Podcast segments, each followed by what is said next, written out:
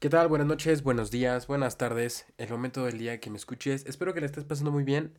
Te deseo unas felices fiestas. Este va a ser el último episodio, perdón, antes de que acabe el año.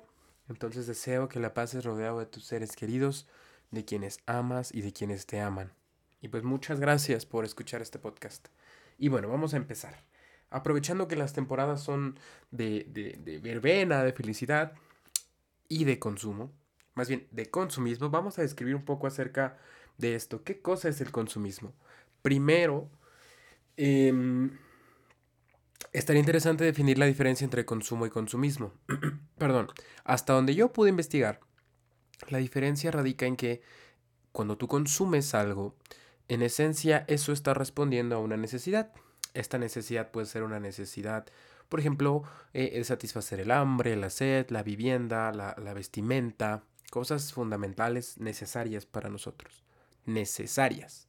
Y el consumismo es el acto donde tú eh, eh, consumes algo, pero que no necesariamente hay una necesidad detrás. Por ejemplo, yo aquí tengo un celular, lo tengo en mi mano, perfectamente funcional, pero pues estos celulares que como todos cada año sale su nuevo modelo, ¿no? Eh, entonces el otro año que salga yo no tendría en esencia la necesidad, a menos que no le pase nada a este, perdón, de comprarme el otro, ¿verdad?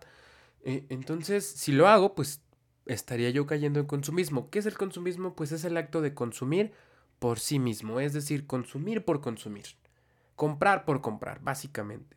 Entonces, ahora eh, lo que yo hice el día de ayer fue darme una vuelta por una plaza comercial de tantas que hay en la Ciudad de México y eh, pues Tú lo puedes ver, si tienes la oportunidad de ir a uno, si ya ha sido en estos días, pues sabes que están a reventar, sabes que eh, hay un sentido de urgencia, hay eh, eh, algo que no se dice pero que se ve, o que sí se dice tal vez, y es esta urgencia por regalar, por comprar, por consumir o caer en el consumismo, ¿no? Y bueno, de pronto esto no es una idea nueva, no estoy diciendo nada que no sea probablemente evidente o que tú no puedas ver, pero lo que me parece interesante es eh, en qué momento esto se vuelve parte del sentido común. Es decir, en qué momento ah, en, dentro de nuestra sociedad, dentro de nuestro modo de ser, eh, volvió, se volvió parte de nuestra normatividad, por así decirlo.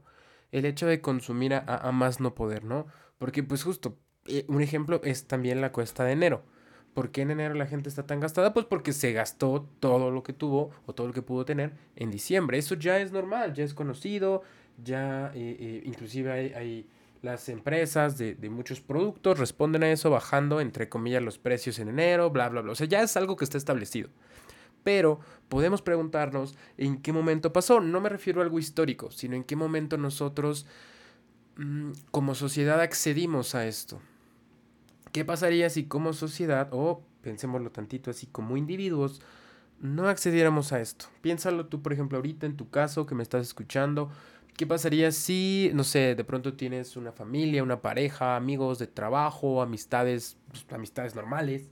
Eh, eh, a lo mejor tú te sientes o no obligado a darles algo, probablemente tienes un acuerdo con que no, o sí, quién sabe. Supongamos que sí hay un acuerdo y que ya sabes, ¿no? En clásico de Navidad nos juntamos todos o todas o lo que sea y eh, eh, damos regalos, ¿no? El intercambio. ¿Qué pasaría si tú dijeras que no? En tu trabajo, eh, en tu familia, con tu pareja. ¿Qué pasaría? ¿Dónde te dejaría eso? ¿En qué posición? Puede ser una buena, puede ser una mala. Pero si lo pensamos colectivamente, ahora más allá del individuo, ¿qué pasaría, por ejemplo, si tú vas a esa plaza y no te compras esos tenis de, de esa marca? O ese celular de esa marca o vas a ese restaurante tan fino. O sea, también ya es, es toda una estructura que está, eh, eh, al menos a mi parecer y hasta donde lo puedo ver ahora, bastante bien construida. Porque pues tú vas a la placita, compras tus cositas, luego te esperas al restaurante, comes, gastas más, consumes más, pero está bien, porque eso es lo que se hace en diciembre, eso es lo que se hace en estas fechas, todo el mundo lo está haciendo, todo el mundo se está endeudando con sus tarjetas de crédito, está pidiendo préstamos, está viendo esa dinero, o sea, el dinero circula y circula y circula por estas fechas, ¿no?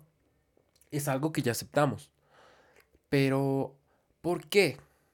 ¿Qué pasa ahí? Eh, probablemente, y bueno, más bien, seguramente hay muchos otros factores que influyen, pero eh, eh, algo que podemos tomar en cuenta es, y que tal vez se deja atrás, pero sigue siendo relevante, es el sentido de pertenencia.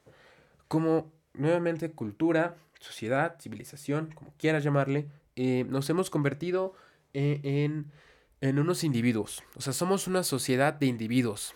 Suena paradójico, pero eso es lo que somos. Si aprovechamos otra vez las fechas, pensemos en una cajita de esferas. ¿Las has visto? Esas cajitas donde eh, vienen las esferitas, pero no vienen ahí botadas. Hay cajitas donde cada, cada esfera tiene como su espacio, en separaciones y ahí vienen las esferitas. Haz de cuenta que así somos, ¿no? Una sociedad de esferitas, pero cada esferita tiene su cachito, su espacio, su, su, su propio lugar de existencia. Pero ¿cuál es el problema de eso? Que de por sí esta condición de individualismo ya nos tiene aislados, ya nos tiene alejados. No tenemos una comunidad o si la tenemos, pues bueno, aún así e, esta, esta forma en que convivimos ya está construida para ser individualista, no se complican las cosas. Entonces ya estamos aislados por esa parte, el trabajo que si es asalariado o, o más bien el tipo que sea, pues más bien te, te aliena, ¿no? Te dejas sintiéndote alienado. ¿Qué quiere decir? Como ya lo explicamos en un episodio de, de, Marx, em, pues no te sientes conectado con el producto de tu trabajo. Entonces te sientes alienado. Entonces le agregas el, la, el individualismo, la alienación y de repente tienes esta oportunidad, tienes esta brillosa y gran oportunidad de pertenecer a un grupo de personas que implícitamente traen este nuevo celular, traen estos nuevos tenis, traen estos nuevos carros, lo que tú quieras. Eres parte de eso. ¿Cómo decirle que no a eso después de que, perdón, perdón, después de que vivimos tan, tan solos, después de que estamos tan separados? Que vivimos a través de espectáculos, citando a Divog, ¿no? Vivimos a través de espectáculos, a través de lo que la gente se representa de ellos, a través de lo que la gente quiere que veamos de ellos. Pero ¿en qué momento podemos construir conexiones reales? Entonces, es toda una cuestión que va más allá del consumo. Entonces, con esto, ¿qué te estoy tratando de decir? No te estoy tratando de decir que no caigas en consumismo. Vaya, yo también lo hice y seguramente lo voy a hacer. Eso también es algo curioso, ¿no? Creo que de esto que estoy hablando en el podcast o que hemos estado pensando en estos pocos minutos, quizá no he dicho nada nuevo, nada que tal vez no haya pasado por tu cabeza, por tu mente. Sin embargo, eso también es interesante. ¿Cómo es que podemos, si no somos conscientes, bueno, pues yo espero que esto haya podido sembrar una semilla nueva, una idea nueva. Pero si ya somos conscientes de esto, entonces, ¿qué pasa? ¿Por qué no paramos? ¿Por qué no dejamos de hacerlo? Ah, bueno, eso es, eh, eh, y por, supuesto que es debatible eh, esa idea, porque, em, pues de nuevo, no podemos excluirnos a nosotros mismos de este grupo.